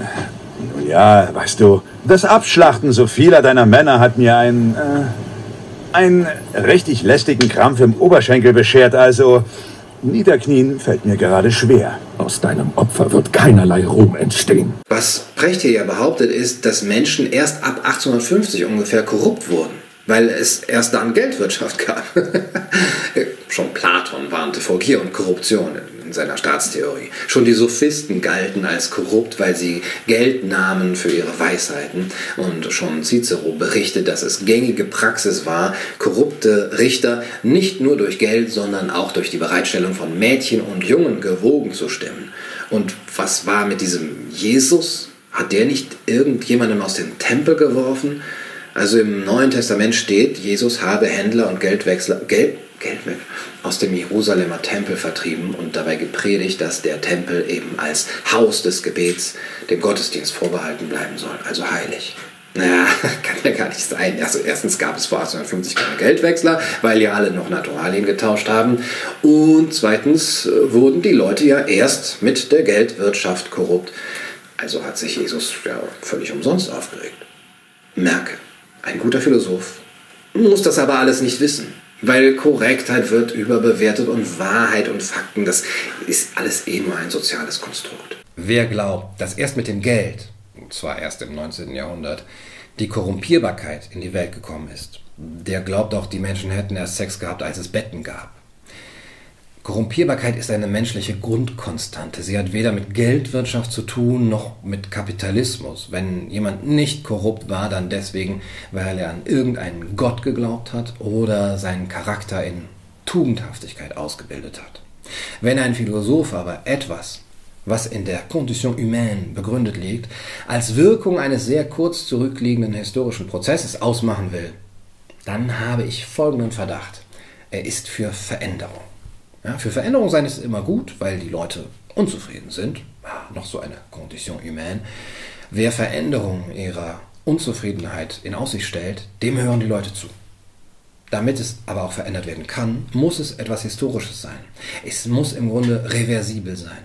Dann ist es gut, wenn es erst so 200 Jahre alt ist. Dann kann man noch alles irgendwie anders machen, denn ohne dass das Geld regiert und, und alles mit allem vergleichbar ist, wären die Menschen ja nicht korrupt. Jeder hat seinen Preis. Das ist die, die Grundlage des Geldes. Das heißt, wir sind Kapitalisten, Investoren in, in, in, in, unseren Spaß, Investoren in unseren Freundeskreis, Investoren in unsere Liebesbeziehungen, Investoren in unsere materiellen Bedürfnisse geworden. Das ist jetzt wirklich so eine triviale Pseudokritik, wie ich sie nicht mehr hören kann. Wer unzufrieden ist mit sich und der Welt, der kann da ja nicken, weil sowas ja kaum nachweisbar ist. Und weil es eine wohlige Kritik bietet an der Gesellschaft. Früher war alles besser, früher gab es noch Werte, früher gab es noch gute Menschen und echten Spaß und Freundschaft und Liebe. Aber heute wird alles vermarktet und wir vermarkten uns selbst und der Kapitalismus ist schuld daran. Merke, wenn du ein guter Philosoph sein willst, dann rede den Menschen ein, die Ursache für ihr Unglück sei im Grunde sehr einfach und eigentlich auch sehr jung bevor die Menschen korrupt waren und alles mit allem vergleichbar, bevor sie Kapitalisten ihres eigenen Lebens waren, also vor 1850, waren sie offenbar glücklich. Ja, wenn du ein guter Philosoph sein willst, dann lass die Frage offen, ob es denn früher vielleicht wirklich anders war. Gab es damals tatsächlich mehr echte Freundschaft als heute? Woran macht man das fest? Wer will das denn messen? Indem wir einen Text von Montaigne über Freundschaft lesen und dann sagen, oh, guck mal, ja, damals wusste man noch, was Freundschaft ist. Ja, Montaigne wusste das. Heute hat der Kapitalismus und das Geld das alles kaputt gemacht. Das heißt, wir sind Kapitalisten, Investoren in, in, in, in, unseren Spaß, Investoren in unseren Freundeskreis, Investoren in unsere Liebesbeziehungen, Investoren in unsere materiellen Bedürfnisse geworden. Wir sind Investoren in unseren Spaß und in unsere materiellen Bedürfnisse geworden. Was soll das überhaupt heißen? Wir geben Geld aus, um Spaß zu haben und nicht zu verhungern? Hm, das wäre ja jetzt wohl etwas banal. Das wird man ja wohl schon immer irgendwie gemacht haben. Investieren bedeutet Kapital in Vermögen anlegen, um Gewinne zu erzielen. Also Geld in Dinge investieren, um mehr Spaß zu haben und unsere materiellen Bedürfnisse besser zu befriedigen. Was soll das denn heißen? Denkt Brecht, man hätte früher für Spaß und Essen und Trinken und Tanzen kein Geld ausgegeben. Hm. Was ist daran jetzt so anders als vor 1850? War damals alles kostenlos? Investoren in unseren Freundeskreis, Investoren in unsere Liebesbeziehungen. Wir sind Kapitalisten, Investoren in unsere Beziehungen geworden.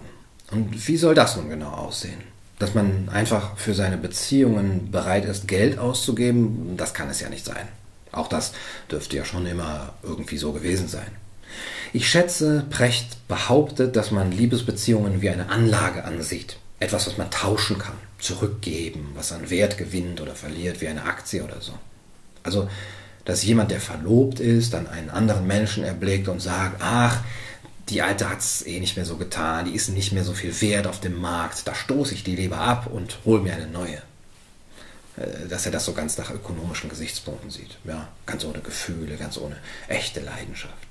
Gibt es solche Menschen wirklich? Ja, und, und vielleicht gibt es sie, aber sind das wirklich wir? Also ist das jetzt die Art und Weise, in der die Mehrheit einer Gesellschaft das macht? Und wie will man das genau nachweisen? Kann man das messen? Wie will man das vergleichen mit der Sicht auf Beziehungen früher? Naja, sowas ist ja auch leicht gesagt.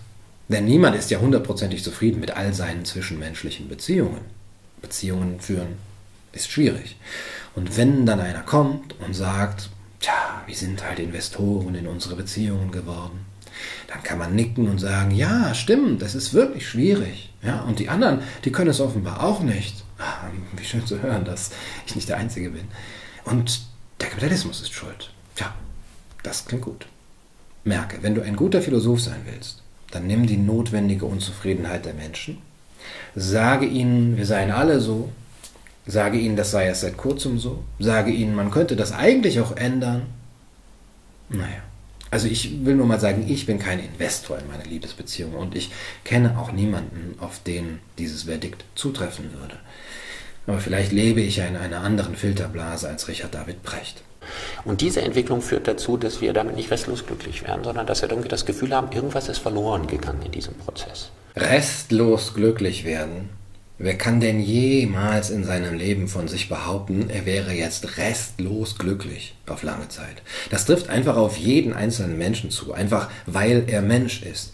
Wer würde denn nicht von sich behaupten, irgendwas ist verloren gegangen in diesem Prozess? Ohne dass Brecht jetzt natürlich einigermaßen bestimmen würde, was dieses irgendwas ist. Dass irgendwas verloren gegangen ist, ja, das weiß jeder Mensch seit Anbeginn der Menschheitsgeschichte, spätestens ab seinem 15. Lebensjahr, wenn er nämlich erwachsen wird und seine Kindheit und seine Unschuld verloren hat. Das verlorene Paradies, das gibt es nicht erst seit es Geld gibt. Das ist eine anthropologische Konstante und die wird auch nicht weggehen, wenn wir das Geld abschaffen oder ein BGE einführen oder den weltweiten Sozialismus ausrufen oder was auch immer. Unsere Misere als Menschen, das ist eben eine anthropologische Grundkonstante und auch unser Bedürfnis nach Hoffnung. Und wer immer die erfüllt, den hören wir gerne an. Gute Philosophen sind Dealer von Hoffnungsschimmern. Aber es ist äußerst schäbig, den Menschen einzureden, das Gefühl, dass er nicht restlos glücklich ist und dass irgendwas doch verloren gegangen ist in diesem Prozess, das würde weggehen, wenn die Politik nur oder wenn unsere Gesellschaft nur. Das ist nicht nur schäbig, weil man sich damit wie ein Schlangenölverkäufer verhält, der den Leuten Mittel gegen Beschwerden wie Haarausfall oder Älterwerden verkauft, die mehr oder weniger unvermeidlich sind. Oder eben wie ein Drogendealer, der die Süchte und die Schwächen und die Abhängigkeiten der Menschen schamlos ausnutzt sondern es ist auch gefährlich, weil es die Undock-Ideologie für ganze politische Bewegungen ist, die sich auf die Fahne schreiben, wir werden euch restlos glücklich machen. Wir werden euch das irgendwas zurückgeben, das verloren gegangen ist. Wählt uns. Wir werden die Gesellschaft transformieren. Naja, was kann da schon schiefgehen? Aber gut, es ist halt das Programm eines guten Philosophen. Es ist übrigens ein altes sozialistisches Programm. Und wenn du ein guter Philosoph sein willst, solltest du genau das tun. Du nimmst die Unzufriedenheit der Menschen, die nun einmal da ist, weil wir Menschen sind. Du behauptest, der Grund läge in etwas, was erst seit kurzem existiert und was man irgendwie ändern könnte. Und dann musst du nur noch eine Richtung weisen, wie man es ändern kann. Und das macht der gute Philosoph jetzt. Irgendwas ist verloren gegangen in diesem Prozess. Und dieses Gefühl ist die Grundlage dafür, über alternative Modelle nachzudenken. Alternative Modelle, das hört man gerne. Wer wäre denn nicht für Alternativen? Denn dass es so nicht weitergehen kann, dass sich was ändern muss, das ist doch sowieso klar. Bitte, gib uns eine Alternative, guter Philosoph. Gute Philosophen sind Dealer von Alternativen. Aber diese alternativen Modelle werden jetzt nicht irgendein ein, ein Sozialismus sein, wie er mal als Staatssozialismus oder so da gewesen wird. Hm. Aber Moment, ich habe mal gehört, dass man das schon mal irgendwie versucht hat und dass man den Leuten eingeredet hat, dass sie alle verarmen werden und verhungern und, und ausgebeutet, wenn der Markt zu frei ist.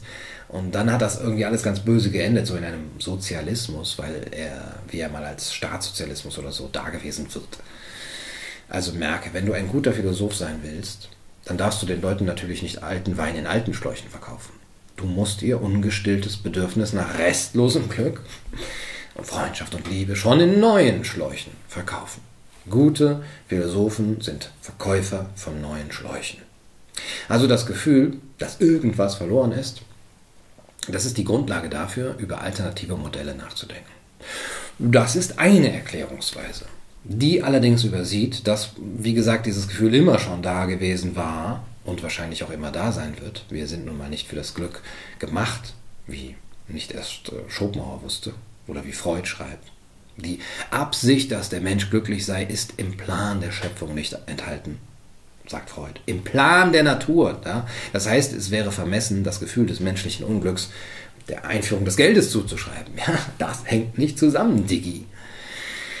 Aber wie gesagt, das ist eben eine Theorie. Eine andere Theorie, nämlich die des amerikanischen Politologen Ronald Inglehart, besagt, dass bei steigendem Wohlstand in einer Gesellschaft das Bestreben nach materialistischen Werten abnimmt, ja, während das Bestreben nach postmaterialistischen Werten, wie er das nennt, zunimmt. Inglehart ist der Meinung, dass Materialisten eher konservativen Werten zuneigen, Postmaterialisten eher Werten der Selbstentfaltung.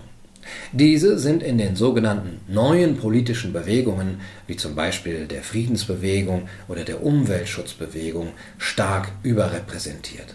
Sie neigen stark dazu, Parteien der neuen Politik wie etwa die Grünen zu wählen. Überhaupt wird das Aufkommen der Grünen in starkem Umfang auf den Wertewandel zurückgeführt. Dass man über alternative Modelle nachdenkt, könnte also gerade nicht daran liegen, dass es einem schlechter geht und da irgendwo noch ein Rest Unglück ist, sondern dass es einem gerade besser geht und man sich eben nun um andere Probleme kümmern kann. Nur mal so als alternative Theorie.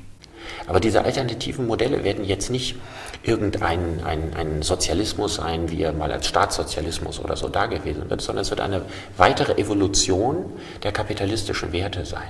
Merke, wenn du ein guter Philosoph sein willst, rede niemals so, als würdest du etwas wollen oder fordern. Also das klingt proletarisch. Rede auch nicht so, als würdest du hoffen, dass etwas passiert oder als wärst du dafür, als fändest du es irgendwie gut. Na, das wäre zu schwach. Und außerdem würdest du dich nur angreifbar. Sag stets, es wird so kommen. Das zeigt, dass du ein Prophet bist, denn du bist so weise, dass du in die Zukunft sehen kannst.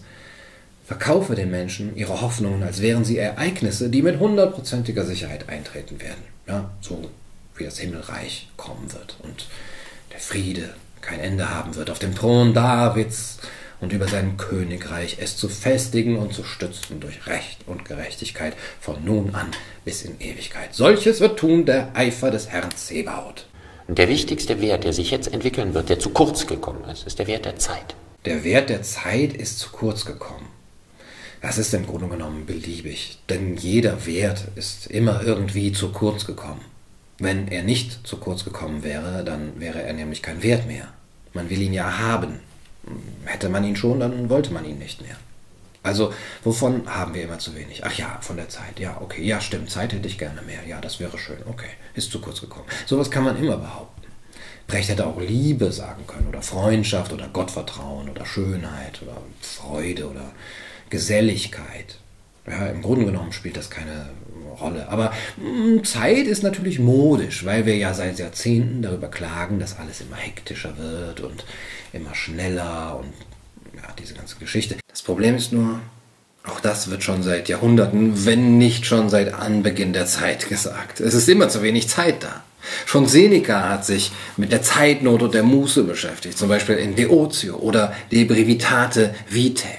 Ich zitiere kurz, die meisten Menschen, mein lieber Paulinus, klagen über die Bosheit der Natur. Unsere Lebenszeit, heißt es, sei uns zu kurz bemessen, zu rasch, zu reißen verfliege die uns vergönnte Spanne der Zeit, so schnell, dass mit Ausnahme einiger weniger den anderen das Leben immer noch mitten unter den Zurüstungen zum Leben entweiche. Ja, das war im ersten Jahrhundert nach Christus und Goethe hat auch schon über das veloziferische Zeitalter geklagt, 1772.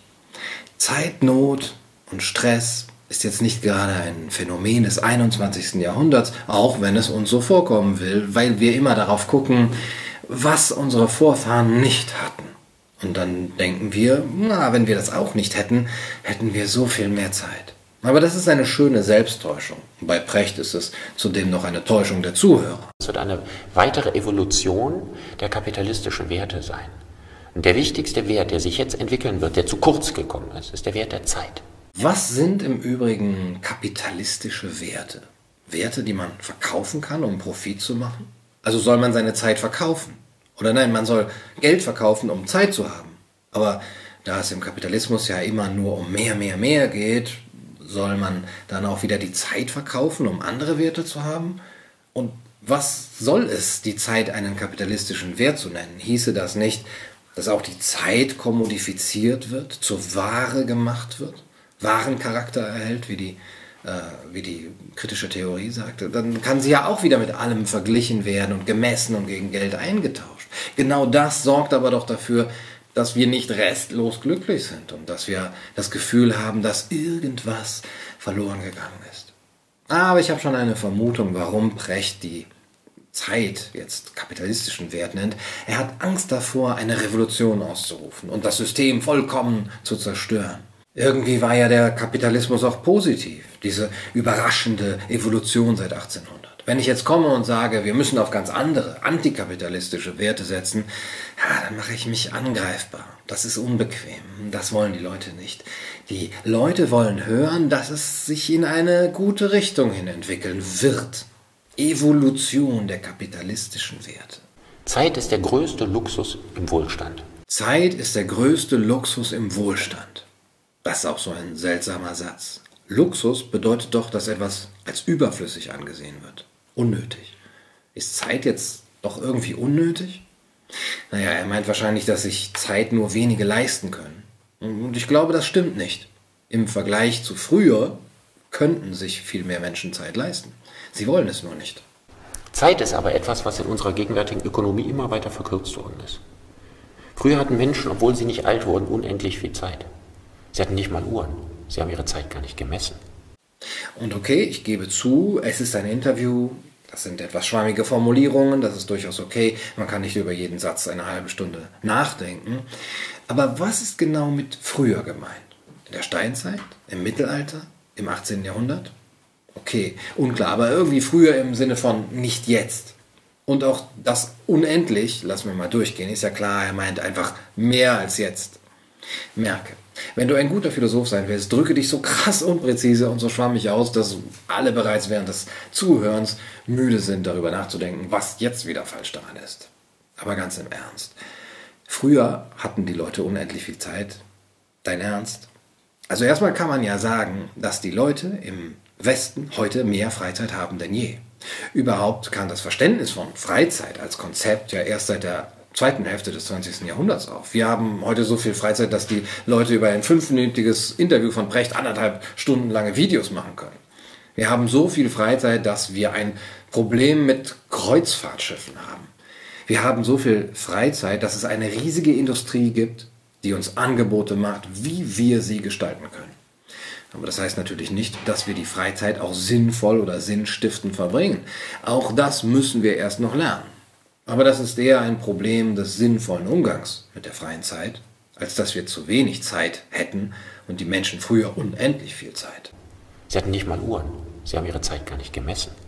Sie konnten sich gar nicht unter Druck setzen. Außer dem Tagesrhythmus der Sonne gab es nichts, was sie unter Druck gesetzt hat. Es war also egal, wann sie die Schweine fütterten und wann die Hühner wann sie sich mit Handelspartnern trafen, kommst du heute nicht, kommst du morgen, oder wann sie zur Messe gingen oder wann sie die Ernte reinholen.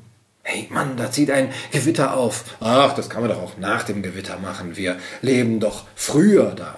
Haben wir unendlich viel Zeit und wir lassen uns doch nicht durch sowas unter Druck setzen. Druck, Druck ist was für Leute mit einem Handy und die sind ja zum Glück noch nicht erfunden worden. Ach, der Winter ist mal ein paar Wochen lang, was härter und wir haben schon alles aufgegessen, weil wir uns ja über Zeit keine Gedanken machen. Ist doch egal. Hunger kann uns nicht äh, stressen, denn wir leben ja früher. Außerdem Tagesrhythmus der Sonne gibt es nichts, was uns unter Druck setzen könnte. Wir müssen auch den Zehnten nicht bezahlen, denn auch Schuldtürme oder schlecht gelaunte Landesfürsten, die können uns nicht unter Druck setzen. Ist das nicht toll? Wie gut, dass wir kein Handy haben. Lesen wir mal nach. Und zwar bei dem deutschen Humanisten und Priester Johannes Böhm. Der schrieb 1520, Die Lage der Bauern ist ziemlich bedauernswert und hart. Sie wohnen abgesondert voneinander, demütig mit ihren Angehörigen und ihrem Viehstand, Hütten aus Lehm und Holz, wenig über die Erde hervorragend und mit Stroh gedeckt sind ihre Häuser. Geringes Brot, Haferbrei oder gekochtes Gemüse ist ihre Speise, Wasser und Molken ihr Getränk. Ein leinener Rock, ein paar Stiefel, ein brauner Hut ist ihre Kleidung. Das Volk ist jederzeit ohne Ruhe, arbeitsam, unsauber. Also entweder haben sie den ganzen Tag gearbeitet oder sie saßen gelangweilt rum, ohne was zu lesen, in dunklen Stuben, ohne elektrisches Licht und Privatsphäre, dafür mit schlechter Luft und mangelnder Hygiene. Grob gesagt. Aber ja, ja, die Leute hatten unendlich viel Zeit damals. Außer dem Tagesrhythmus der Sonne gab es nichts, was sie unter Druck gesetzt hat. Auch nicht die Witterung, auch nicht Seuchen, Brände, Überschwemmungen, Missernten. Auch nicht, wenn ein Kind krank wurde oder wenn das Gesinde davon lief. Oder wenn der Vater sich ein Bein brach und die Familie nicht mehr ernähren konnte. Ja, Versicherung und Rente gab es ja nicht, aber außer dem Tagesrhythmus der Sonne gab es nichts, was sie unter Druck setzen konnte. Auch nicht die Kirche mit ihren unzähligen Geh- und Verboten, mit ihrer Durchtaktung des Kirchenjahres, mit den Zeiten für Gebet und für Kirchgang oder mit den ganzen Ächtungen, ja, wenn man sich etwa scheiden lassen wollte oder mal an was anderes glauben. Oder mit der ganzen Angst, die man den Leuten gemacht hat. Von wegen, du kommst in die Hölle, wenn du dies tust oder das nicht tust. Wenn du homosexuell zum Beispiel bist. Oder wenn du beim Wagner hören masturbierst. Oder wenn du überhaupt masturbierst. Oder wenn du nur daran denkst, dann kommst du schon in die Hölle. Ja, aber es hat einfach niemandem Druck gemacht. Es gab ja keine Uhren. Außer dem Tagesrhythmus der Sonne gab es nichts, was sie unter Druck gesetzt hat. Auch nicht der Lehnsherr. Vor allem nicht während des Dreißigjährigen Kriegs oder während der vielen anderen Kriege, in denen die feindlichen Heere brandschatzend über die Dörfer zogen. Alles kein Problem, denn es gab ja kein Geld und keine Uhren und Smartphones. Dass wir nicht restlos glücklich sind, wie die Menschen vor dem 19. Jahrhundert noch waren, liegt nur daran. Naja, was Precht wahrscheinlich meint, aber was wir wieder erraten dürfen, denn präzise Formulierung, das ist ja was für Akademiker mit Niveau oder gleich für Elitepartner. Das Zeitgefühl der Menschen hat sich verändert. Ja, rasender Stillstand, Virilio, Beschleunigung, Hartmut Rosa und so weiter. Ja, und auch diese These kann man ja vertreten. Man müsste sie allerdings erstmal sauber formulieren. Und dass es unterschiedliche Zeitempfindungen in einzelnen Kulturen gibt, wie es zum Beispiel Robert Levine in diesem Buch hier beschreibt. Und dass im Westen das vorherrschende Zeitempfinden nicht völlig unangreifbar ist, das ist ja auch richtig. Und ja, auch das Phänomen der ständigen Verfügbarkeit, Erreichbarkeit ist ja ein neuartiges. Das alte Problem war allerdings, dass nie jemand irgendwie verfügbar war, wenn man nämlich zum Beispiel alleine im Wald verreckt ist, weil man sich verlaufen hat und sich den Fuß verknackst hat, weil man dann nämlich eben kein Handy hatte und andere auch nicht. Naja, das Problem ist nur, eben fing alles noch mit dem Geld an, der große Gleichmacher, der alle alternativen Werte vernichtet und was uns dann eben nicht mehr restlos glücklich macht. Und nun ist es die Uhr und das Smartphone das uns die Zeit stiehlt und verhäckselt, weswegen wir dann nicht restlos glücklich werden. Was hat jetzt das eine mit dem anderen zu tun? Was ist denn jetzt die Ursache für unser Unglück? Die Zeitnot oder die Wertevernichtung? Naja, halt beides, könnte man sagen. Aber das sagt er halt nicht. Brecht springt hier beliebig hin und her. Nachdem er das Geld für alles Übel verantwortlich gemacht hat, haut er jetzt doch lieber auf die Zeitmesser drauf weil auch die ja allgegenwärtig sind, dafür aber eben all, relativ jung. Also wir können uns gerade noch vorstellen, dass es mal anders war. Das gibt doch Hoffnung. Also klar, ich übertreibe vielleicht ein wenig. Brecht meinte das bestimmt alles ganz anders. Das ist ein Interview, man muss verkürzen, es kommen kleine Ungenauigkeiten vor. Da kann man eigentlich drüber hinwegsehen. Es ist ja klar, was er meint. Er meint irgendwie, dass wir heute mehr Stress haben als früher und das ist nicht so gut. Ja, das ist natürlich eine krasse und ungewöhnliche und philosophisch tiefgründige und völlig neuartige These. Und wenn wir sie jetzt ernst nehmen, denn natürlich ist da ja was dran, das ist im Grunde genommen nicht mehr als der Mythos vom edlen Wilden, der ein Leben in Harmonie mit der Natur geführt haben soll, damals als es noch kein Geld und keine Uhren gab. Rousseau hätte gesagt, damals als es noch kein Privateigentum gab, und vom Sündenfall oder der Vertreibung aus dem Paradies, dem Ende des goldenen Zeitalters. Und wir, wir befinden uns jetzt im eisernen Zeitalter oder im Kali Yuga. Mit dem einzigen Unterschied, dass für Precht Europa noch bis 1850 vollständig von edlen Wilden besiedelt war. Dieser Topos vom goldenen Zeitalter, der ist uralt, wahrscheinlich so alt wie die Menschheit selber. Und dieser Glaube, dass früher alles besser gewesen sei und man aus irgendeinem Grund aus dem Paradies vertrieben worden sei und der oder das hätte jetzt Schuld an deinem Unglück, der hat immer wieder zu politischen Ideologien geführt, die dann ein neues goldenes Zeitalter mithilfe der Gewalt des Staatsapparates einläuten wollten. Das hat zum Beispiel Igor Schafarewitsch in seinem Buch Der Todestrieb in der Geschichte beschrieben. Ein Video zu diesem Buch könnt ihr übrigens hier sehen. Tja, wenn wir doch nur das bedingungslose Grundeinkommen hätten, dann hätten die Menschen keinen Stress mehr. Sie müssten sich keine Arbeit mehr suchen, denn das wäre ja Zwang. Sie müssen überall erreichbar sein, sie müssen verfügbar sein, ihre Zeit wird völlig verhäckselt. Und wir erleben jetzt eine junge Generation, die einerseits das alles mitmacht und auf der anderen Seite eine immer stärkere Sehnsucht nach verlässlichen Bindungen. Das heißt, der Wert der Freundschaft wird immer größer. Irgendwas im Leben, was kein ablaufendes Haltbarkeitsdatum hat. Also hier ist jetzt ein Satz, nach fast fünf Minuten, den ich mal so unterschreiben würde. Eine kleine Perle im Schweinekoben. Die Jugend empfindet eine größere Sehnsucht nach verlässlichen Bindungen. Ja, würde ich so unterschreiben. Das wird aber auch mal Zeit nach fast fünf Minuten Monolog. Es gibt in der Jugend heute eine größere Sehnsucht nach verlässlichen Bindungen als zum Beispiel in den 60er Jahren. Inwiefern das allerdings mit Uhren und Smartphones zu tun hat, weiß ich jetzt nicht. Ich glaube, es liegt eher an der Abwesenheit von stabilen Beziehungen, sprich Familie. Es liegt an den Entwicklungen zu Patchwork-Familie, wechselnden Lebensabschnittspartnern, Alleinerziehenden, Vollzeit arbeitenden Müttern und Vätern, größere Mobilität und auch größere Permissivität und Anti-Autorität als in den 50ern und 60ern. Insgesamt also mehr Freiheit, Unbeständigkeit und Unsicherheit. Also auch mehr Sehnsucht nach dem Gegenteil, nämlich nach Bindung. Aber mit Uhren und Handys hat das erstmal wenig zu tun. Und mit Geld und Banknoten höchstens sehr, sehr indirekt. Das heißt, der Wert der Freundschaft wird immer größer. Das mit der Freundschaft halte ich dann wieder für Unfug. Der Wert der Freundschaft ist jetzt sehr groß in der jüngeren Generation und er war auch in früheren Generationen schon immer sehr groß. Ich kann mir keine Generation in den letzten 100, 150 Jahren vorstellen, in der Freundschaft ein signifikant geringerer Wert zugemessen wurde, als es heute der Fall ist. Und das Zweite ist eben, so viel Zeit wie möglich zu gewinnen für sich. Und das wird zu einer Transformation der Gesellschaft führen, in sehr vielen wichtigen Punkten. In Bezug auf Machtstrukturen, in Bezug auf die Frage, brauchen wir eigentlich noch mehr Zeug? Oder brauchen wir nicht einfach mehr Zeit? Naja, und der Rest ist einfach nur banal und die trivialste Kapitalismuskritik für Anfänger, die zudem vollkommen unkontrovers ist. Jeder nickt da. Ja, stimmt, mehr Zeit wäre eigentlich besser. Zeug haben wir doch eh alle zu viel. Überflussgesellschaft.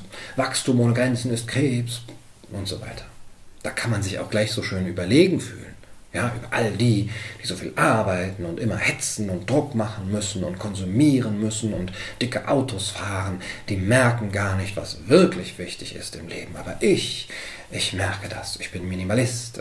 Mir sind Beziehungen wichtiger als Geld. Guckt mal, was für ein guter Mensch ich bin. Mir ist Zeit wichtiger als Geld. Ja, ich arbeite sogar fünf Stunden weniger die Woche, damit ich mehrmals im Jahr Urlaub machen kann. Ja, und dann Zeit für mich habe.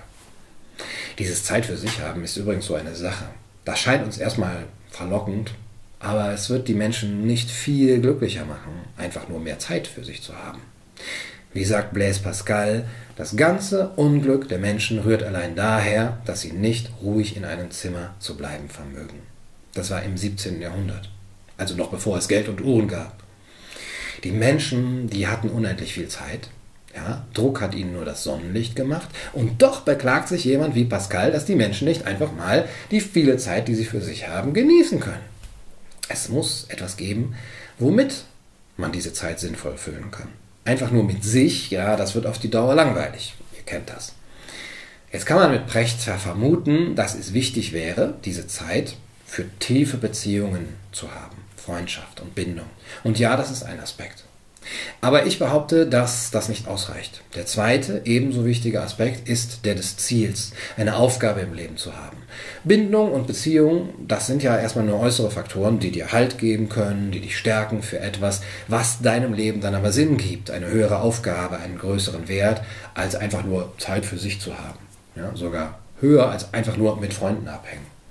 Aber naja, vielleicht führt Brecht das ja irgendwann noch aus. Jetzt sagt er erstmal, wir brauchen mehr Zeit als Zeug. Brauchen wir eigentlich noch mehr Zeug? Oder brauchen wir nicht einfach mehr Zeit? Das spricht einfach einen sehr basalen Sinn in uns an, den nach Bedeutung und Wert hinter oder über dem rein materiellen. Diesen Wert haben früher die Religionen gegeben, weil sie eine Heiligkeit behauptet haben, von der sich würde und Anstand ableiten und die bestimmte Handlungen und Zeiten und Dinge und Menschen nicht verfügbar macht für den wahren Handel, die sie entkommodifiziert sozusagen. Und diese Funktion muss nun jemand anders übernehmen. Und wenn du ein guter Philosoph sein willst, dann nimm diese Rolle an. Verkaufe den Menschen alten Wein in neuen Schläuchen. Diese Schläuche sind bei Precht deswegen ein wenig neuer, weil er sagt, es sei eine Evolution aus dem Kapitalismus heraus und es werde, es werde eine Transformation stattfinden.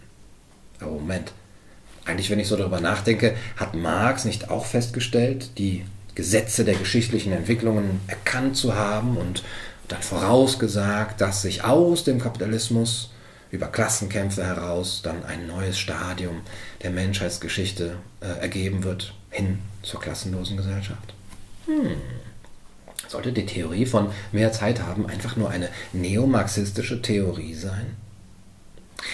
Dazu also noch ein letzter abschließender Gedanke darüber, was ein guter Philosoph machen muss. Er muss die alten Theorien wieder ausgraben, die immer schon funktioniert haben. Brechts Theorie von der Zeit und der Nichtung der alternativen Werte im Kapitalismus ist im Grunde identisch mit der von der Entfremdung in der kritischen Theorie oder bei Marx schon. Oder eben schon bei Rousseau. Die Zivilisation hat zwar mit Kunst, Technologie, Wissenschaft und, und Wohlstand ein bisschen was Positives gebracht, aber sie hat die Menschen aus dem Garten Eden vertrieben. Nun leben wir nicht mehr im Einklang mit der Natur. Das künstliche Leben macht uns krank und korrumpiert unsere natürlichen Tugenden wie Ehrlichkeit, Einfachheit, Würde und Anstand. Ab einer bestimmten Summe fallen andere Werte, die man so hat, von Vorstellungen von Anstand und Würde und so weiter weg. Wir leben einfach nicht mehr echt. Was sagt Hölderlins Hyperion? Handwerker siehst du, aber keine Menschen. Denker, aber keine Menschen. Priester, aber keine Menschen. Herren und Knechte, Jungen und gesetzte Leute, aber keine Menschen. Das war 1795. Diese Entfremdung muss überwunden werden und dazu muss der Mensch sein Bewusstsein transformieren. Er muss merken, dass er Sklave war oder nur Arbeiter, dass er ausgebeutet wird. Und erst dann wird er sich befreien. So bei Marx. Er muss wieder Zeit für sich finden, heißt es bei Precht. Der Kapitalismus entfremdet die Menschen von sich selbst und von den Produkten ihrer Arbeit und er nimmt den Menschen ja, äh, ihre Menschlichkeit weg. Bei Marx und in der Frankfurter Schule war der Grund, dass er sie arm macht und ausbeutet und durch den wahren Fetisch entfremdet. In der Frankfurter Schule dann kam auch noch die Kulturindustrie und der Konsum dazu. Und heute bei Precht und bei anderen ist es die Zeitnot und der Stress. Bei Hartmut Rosa ist es die Beschleunigung. Da die meisten Jobs im Westen ja heute irgendwie angenehmer geworden sind, die Arbeitsbedingungen besser. Und auch die Konsumprodukte ja schöner, da will einfach keiner mehr diese Entfremdung spüren, mit der der Kapitalismus uns knechtet dumm aber auch. Aber die heutige Entfremdung muss also in etwas anderem gesucht werden. Und gefunden. Die heutige Entfremdung liegt darin, dass wir uns gestresst fühlen und dass alles immer schneller wird. Du fühlst dich doch auch gestresst, oder? Denkst du nicht auch, die Menschen hatten damals, also vor dem Kapitalismus, unendlich viel Zeit und keinen Druck, außer vom Sonnenschein? Siehst du? Und das nennt man dann Entfremdung. Also Armut, Verelendung, Entfremdung, Nichtung aller Werte, Zeitnot, all diese Aspekte der menschlichen Misere liegen im Kapitalismus begründet. Precht und die Frankfurter Schule haben gegenüber dem rein auf materielle gerichteten, aufs Materielle gerichteten Marxismus den Vorteil, dass man Zeitnot und Stress und Entfremdung und Verdinglichung ja schlecht messen kann. Es ist irgendwie immateriell, unverfügbar. Und daher wird die neo-neomarxistische Schule sich nun auf dieses Thema konzentrieren. Und sie wird eine uralte Sehnsucht der Menschen bedienen und daraus Erfolg und Geld machen. Diese Sehnsucht nach Muße und nach Müßiggang, nach mehr Zeit für sich, nach Abwesenheit von Druck und Stress. Solange die Menschen Stress haben, kann man ihnen Bücher verkaufen, die davon handeln, dass die Schuld an ihrem Stress jemand anderes hat. Am besten das böse, undefinierte und allgegenwärtige Monster Kapitalismus. Ein guter Philosoph ist ein Verkäufer von Schuldzuweisungen. Okay, doch noch ein aller, allerletzter kleiner Gedanke. Man könnte ja jetzt fragen, ja und? Okay, Brecht liefert mit jedem einzelnen Satz in diesem Interview krasse Fehler, seine Argumentation ist nicht schlüssig und seine Theorie ist weder originell noch packt sie das Problem bei der Wurzel. So what? Ja, was soll schon geschehen? Befürchtest du jetzt einen Weltzeitkommunismus, also dass sich Zeitparteien gründen, die den Leuten versprechen, Geld und Uhren abzuschaffen, damit sie wieder ja, ohne Druck leben können. Ja, und, und ja, dann verkauft er den Leuten eben das Schlangenöl Hoffnung. Ist doch besser als das, was du machst mit deiner ewigen Kritisiererei. Das macht doch ganz depressiv. Und außerdem, Stress und Zeitnot und Beschleunigung sind doch reale Probleme der Menschen. Also was schlägst du denn vor, um das zu lösen? Ja, im Grunde genommen befürchte ich politische Bewegungen, die das tatsächliche Problem Stress benutzen, um unüberlegte Gesetze zu fordern, die alles noch viel schlimmer machen. Im Grunde genommen befürchte ich, dass massive Einschränkungen der menschlichen Freiheit damit gerechtfertigt werden, dass die Menschen dann halt weniger Druck empfinden, wenn sie nicht so frei sind. Es wird kein Staatssozialismus sein, sagt Precht. Aber so ganz vertraue ich ihm da nicht. Brecht sagt ja auch so Sachen wie. Deswegen ist es die Aufgabe der Politik, Moral in der Wirtschaft zu verankern. Oder sowas hier. Die Staaten sind deswegen überschuldet, weil sehr viele Leute in diesen Ländern keine Steuern zahlen. Das heißt, die ganz reichen Leute in Europa zahlen keine Steuern. Oder das hier. Ebenso wie dass man sich darum kümmern muss, dass immer mehr Teile der Bevölkerung in die Anarchie abdriften, nämlich keine richtigen Werte mehr haben. Hartmut Rosa fordert ein bedingungsloses Grundeinkommen, weil die Menschen dann mehr Resonanz verspüren können, wenn sie keinen Druck empfinden. Und Brecht so? Bedingungsloses Grundeinkommen wird es geben müssen, schon damit die Kaufkraft nicht entsprechend einbricht. Und Brecht sagt ja auch so Sachen wie Deswegen gehören Freiheit und Unfreiheit immer zusammen. Und die alte Rechnung der Philosophen, dass ein Mehr an Freiheit unweigerlich zu einem Mehr an Glück führt, funktioniert nicht. Zu viel Freiheit macht auch nicht glücklich. Vielleicht wäre es besser, wenn wir gar nicht so viel Freiheit hätten. Ah, Freiheit ist einfach verdammt anstrengend. Wenn Leute sowas denken, was kann da schon schiefgehen?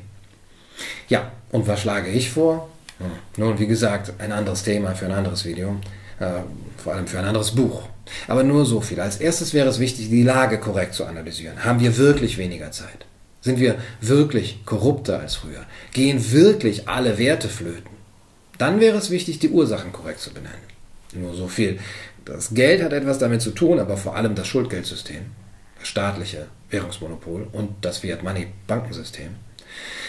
Und dann wäre zu überlegen, was die richtigen Folgerungen daraus sind, um Abhilfe zu schaffen. Und zu fragen, könnten wir wirklich restlos glücklich werden, wenn wir dies oder das tun? Ich habe natürlich alle Antworten darauf bereits ähm, in diesem Video hier formuliert, aber das gibt es nur für Unterstützerinnen und Unterstützer. Denn merke, ein guter Philosoph, der gibt seine Welterlösungspläne doch nicht umsonst raus. Das war's für heute auf Kaiser TV. Ich hoffe, das Video hat euch gefallen. Berührt mich sehr. Unterstützen könnt ihr mich über Bitcoin, PayPal, Kontoüberweisung, Bargeld, Kurantmünzen, Kauri-Schnecken, Hochzeitstorten und andere Naturalien, über selbstgeschriebene Gedichte und auf Subscribestar und Patreon. Alle Links sind in der Beschreibung. Ja, und kommentiert irgendeinen Quatsch. Ach ja, Wünscht ihr euch weitere Videos über Richard David Brecht oder soll er den Weg des Moritz Neumeier gehen? Wish I knew how to quit you. Schreibt in die Kommentare, ich lese sie alle. Auf einer Demenzstation im Altersheim, in einem Altenheim, alte Pflegeheim mit äh, einem Game. Ich wünsche euch einen wundervollen Tag. Oltre questi contadini, camerieri, cittadini, con contesse, baronesse, marchesane, principesse, quando vedo ogni grado, ogni forma, ogni età,